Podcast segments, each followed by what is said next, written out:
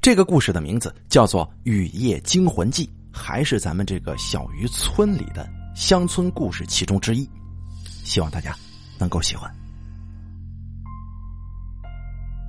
这件事情发生在我初中毕业的那个暑假，当时啊，正是西瓜成熟的季节。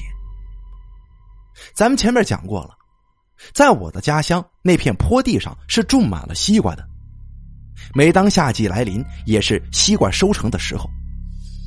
遍野的西瓜当然不可能自己全部吃了呀。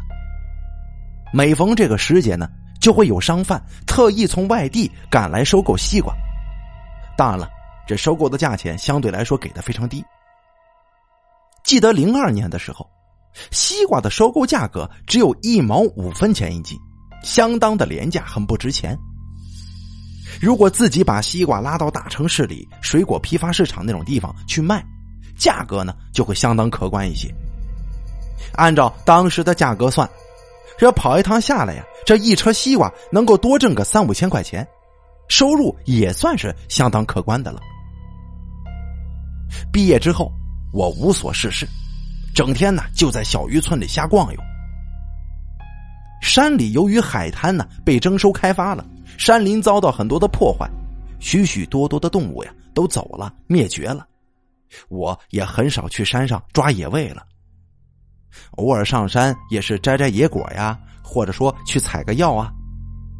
我已经很久都没有开过荤了。正当我闲的是抽筋儿的时候，一个同学呀就找上门来了。他对我说：“要不要咱出去见见世面去？”我当时一听，不屑一顾，嘿，有什么稀奇古怪的东西啊？你尽管说出来呗。不是，我的意思是问你，要不要去大城市看看呢？啊，去哪儿啊？我很兴奋。说真的，我初中毕业之前去的最远的地方就是县城了，我还只去过两次。你跟我去广州卖西瓜去？听同学这么说。我根本不带考虑的就答应了，那可是省府呀，只是在电视上看到过的地方。这里呀，先容我介绍一下我的这同学。我这同学呀叫阿全，是住我隔壁村的。我就是用他那辆破嘉陵才学会了骑摩托。这阿全呢，在我们同学当中算得上是很牛逼的人了，因为他是第一个骑摩托车去上学的。咱们说到这儿，就不得不说一下阿全的家境，可以用四个字来形容，那就是勤劳致富。阿全的父母非常勤快，家里有个果园，种了有一千多棵的荔枝树。在果园旁边啊，有个池塘养淡水鱼，在池塘的这个坝头上有个猪圈，养了几十头猪。家里呀有辆拖拉机，用来出租拉货。春秋呢，还下田耕水稻田呢。屋子旁边有个小瓦房，里边啊是用来放置碾米机的，还有水稻啊、蔬菜啊等等等等农作物，喂养的鸡鸭那绝对是不在少数。这样勤奋的人，如果不致富，那不是老天爷不坑眼吗？你以为就这么完了？显然没有啊。最为过分的是，他们家还有好多好多的西瓜地呀，就在距离他们家门口不到五百米的坡地上，放眼望去，所到之处全部都是他们家的西瓜。阿全跟我说要到广州卖西瓜，我大概明白是怎么回事，因为他之前就去过，所以呀，我对卖西瓜这事儿挺了解的。咱们上边说了。如果是自己把西瓜运到城里，卖的价钱呢就会高。正所谓有钱能使鬼推磨，能多赚钱的事儿，阿全的父母自然也不会放过。于是他们每年呢都会联系一辆卡车，将西瓜运到广州白云区农产品批发市场去贩卖。但是阿全的父母不能轻易离开家，这么大一片家业不能没人管呢。所以，这押运西瓜的事儿就交给阿全去处理。阿全这小伙子从小就在田里滚泥巴滚大的，不止身体强壮，而且呢，长得面相也挺老成的。这不张嘴说话呀，就挺像个大人。不过一说话就暴露了，因为那个时候啊，正在变声期，人家大人们一听就听出来，哦，这是一小孩。来拉西瓜的货车司机是个中年男子，沉默寡言，又跟阿全呢有着年龄上的代沟，所以每次跑车的时候，阿全总像是个哑巴一样坐在副驾驶座上。这两个人呢，大眼瞪小眼的，来回跑将近一千公里的路程，实在是有够沉闷的。对于这件事阿全已经不止一次向我诉苦了。那年。阿全的父母又准备了一车西瓜运往广州。这回啊，阿全闹脾气不肯去。阿全的父母一看这你不去不行啊，家里又不能离了人，没办法，就让他提要求吧。你说吧，怎么着你才去？这小子张嘴就说：“让小姚陪我一起去，我就去。”阿全家我经常去。这荔枝成熟了，我会去吃荔枝；这西瓜熟了，我也去吃。反正他家熟什么，我吃啥。阿全的父母，我跟着阿全叫姑丈啊，叫姑姑。阿全说带上我一块去广州，啊，所以说他的父母二话没说就同意了。于是这小子骑着一辆破嘉陵，风风火火的就来找我了。用我爸的话来说，我自从毕业之后就是只发春的母猪。走到哪儿哪儿都是窝。我爸也不管我，他知道我不是个读书的料，你只要不惹是生非，你干什么都行。我想也是，如果我是个父亲，看到自己的儿子模拟考试这总分加起来还不到两百分，肯定也不会对他抱什么希望了。那天晚上，我早早的躺在床上。可是，在床上滚来滚去也没睡着，情绪一直处于亢奋状态。迷迷糊糊的睡了一会儿，天没亮就醒了，等着窗外太阳公公起床。这货车呀，装了满满一车西瓜，用墨绿色的帆布盖住，捆绑好。我跟阿全坐在副驾驶上，一人手里还抱着个西瓜呢。当然了，吃西瓜。必不可少的是勺子。我跟阿全这一路上呃东拉拉西扯扯的，自然也是开心的紧。这是免费的广州一日游啊，而且连吃带喝不用花钱，那简直就是爽呆了。走到半路上，我也终于感受到了阿全的痛苦。这个货车司机大叔啊，真是太闷了。从开车到半路，他板着个脸，愣是一句话都没说。任凭我跟阿全在他耳边唧唧歪歪讲个不停，这也太凶残了吧！就算是个陌生人，你好歹打个招呼呀。不过我们见他那样，也不敢去招惹他，只是觉得这个人的气场啊，让人觉得压抑的很。只要我跟阿全不讲话，这气氛立马就会变得很闷，就好像啊有股气压把胸口给堵住似的。这货车当然是超载的，所以开得慢慢悠悠，一路上被超车，被超车。我跟阿全呢，就数着高速公路上的名车。说实在的，我当时觉得最牛逼的就是法拉利，这香港片里边是经常有的。可惜我们在这条高速公路上，愣是一辆也没碰着。这奔驰、宝马也没见几个，大货车倒是挺多的。一路上停了两回，都是在服务区。这大白天的也没什么稀奇，加满油之后撒完尿，马上出发。一切都是那么的平淡无奇，因为这稀奇的事儿不是出在去的路上，而是出在了回来的路上。大货车由于开得慢，等我们到了广州的时候，已经是下午三点钟了。在农贸市场卖完西瓜。司机带我们两个去饭馆里边搓了一顿，当然了，是由阿全这个小老板买单。吃了饭，已经是晚上的七点多钟。司机说要到车上睡一觉再走，又嘱咐我们两个不要乱跑，就在这农贸市场附近转转就得了，你可哪儿也别去。说实话啊，我对广州的第一印象是非常差的。农贸市场附近偏僻，与小县城都比不了，脏乱差吵，跟我心中的广府差远了，根本就没有电视机里那么漂亮嘛。啊，也可能是我没到市中心吧。逛到大概十点多钟，我们两个去沙县小吃又搓了顿宵夜，也是第一次用普通话讲话。现在回想起来呀，好羞涩呀。这店老板问我们要吃什么呀？我在心里默默念了足足二十遍，才敢回答：“吃蒸饺。”没错，就“蒸饺”两个字，我念了二十遍呢，好丢人啊！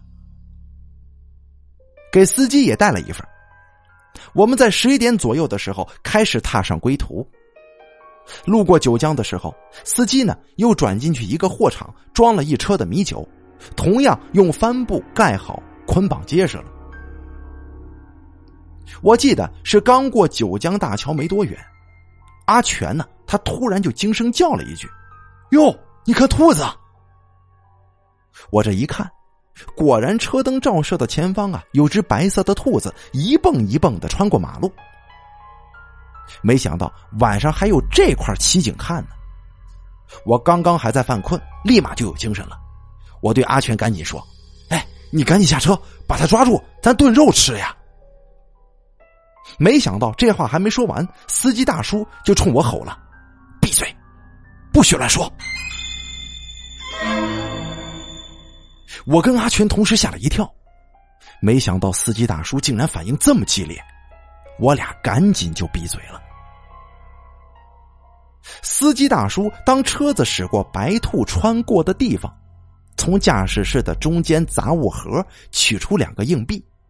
打开车窗，他竟然丢到路上了。我们老家呀是不用硬币的，至今也不用。我瞄了一眼，这杂物盒里似乎有很多很多的硬币，莫非这些硬币都是拿来丢的？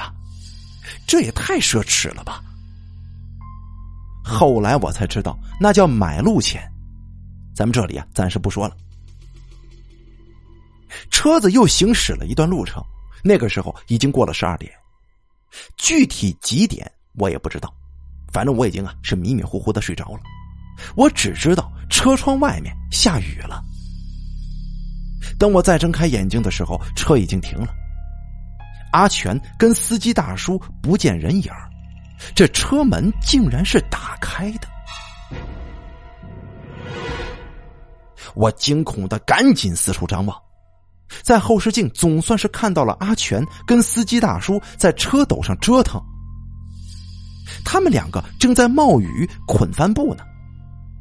我赶紧跑下去帮忙，这手还没摸到绳子，我立马就被阿全撵向车了。关上车门，阿全用手拍打头发上的雨水，司机大叔递给阿全一条毛巾。阿全胡乱擦了擦，就丢到了挡风玻璃下边。我气愤的问：“哎呀，怎么有事不叫我呢？”阿全笑了笑说：“哼，你睡得跟头猪似的，我怎么叫都叫不醒。”好吧，我承认，我这人呢，睡觉挺沉，还打鼾呢。我老脸一红，嗯，对，那你用力拍我两下啊？嗨，一点小事用不着这么多人的。阿全无所谓呢。哎，咱们出来的时候，这帆布不是绑的好好的吗？怎么会松掉呢？我也不知道啊，可能是没绑紧吧。阿全打着哈欠，也没怎么在意。倒是司机大叔看了我一眼，随后他说道：“咱们呢，到下一个服务区睡一觉再走吧。”我们两个也没意见呢，就算有意见也没用，我们两个年轻的又不会开车。走了没一会儿，果然看到了一个很小的服务区。司机大叔把货车停好，我们三个呢就在车里睡。当时好困呐，倒下我就睡了。可能是这这西瓜吃多了吧，我一会儿就被尿给憋醒了。小心翼翼的推开车门，我冒着雨跑到驾驶室的下方撒尿。当时可谓是又冷又黑呀。不远处加油站的灯光昏昏沉沉的，这气氛是相当瘆人。撒尿的过程，我总感觉这货车的尾部有个东西在飘来飘去，在黑暗中看的不是很清楚，不过这飘动的幅度还是蛮大的。我可没那么勇敢，我当时的第一想法是帆布又松了。这帆布一松，风一吹，肯定是飘着的嘛。于是呢，我就想跑过去捆好，等会儿也好向他们两个邀功啊！你看，我没用你们两个这啊帮忙，我自己就弄好了。我跑到这黑影晃动的地方一看，却什么都没有。我又仔细的检查了一下绳子的这种结扣。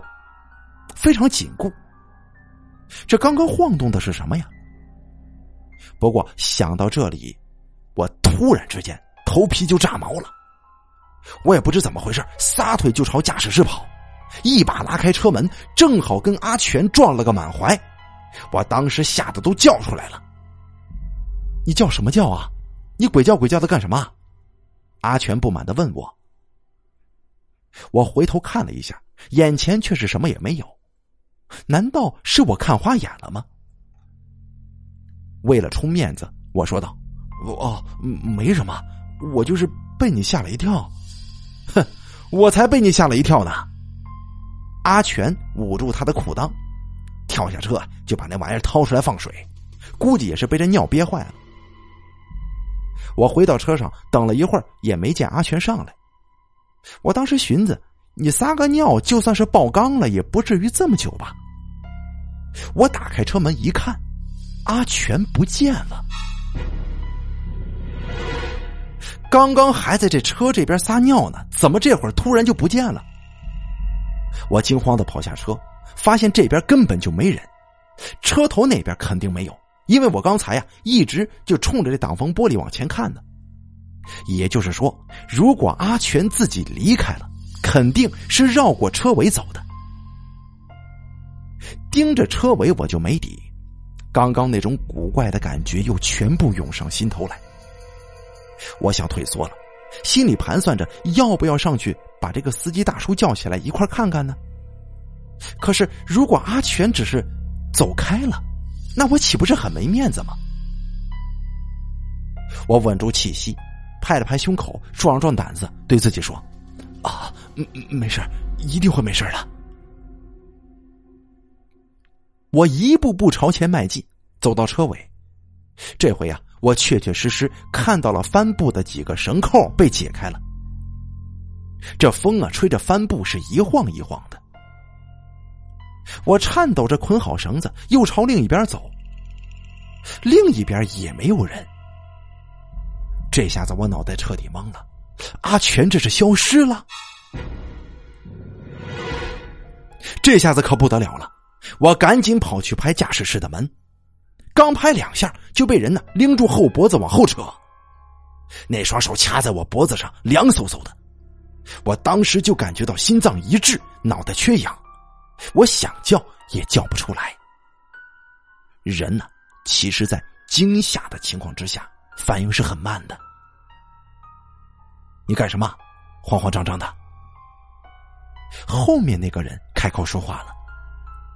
我转头一看，竟然是阿全这小子。他一只手掐住我的后脖子，一只手抱着两桶薯片喂，你刚才去哪儿了？我这不是去加油站买薯片了吗？你紧张什么劲儿啊？喂，你们两个在干什么呢？这个时候，司机大叔把这车窗玻璃就摇下来了。哦哦哦，没事儿，嗯，没事儿啊。司机大叔也不问了，摇上车窗继续睡。我跟阿全爬上车，阿全递给我一桶薯片，我拿着就一片片的吃，不过我的手却是抖个不停。由于刚刚受到惊吓，我眯了一会儿又睡着了，迷迷糊糊当中听到有人在喊我的名字，睁开眼，发现阿全是真的在车下喊我。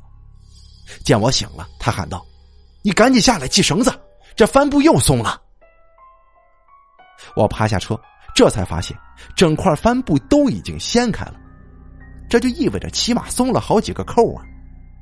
可是刚刚我在后面绑的是死结呀，这是我故意留的心眼儿。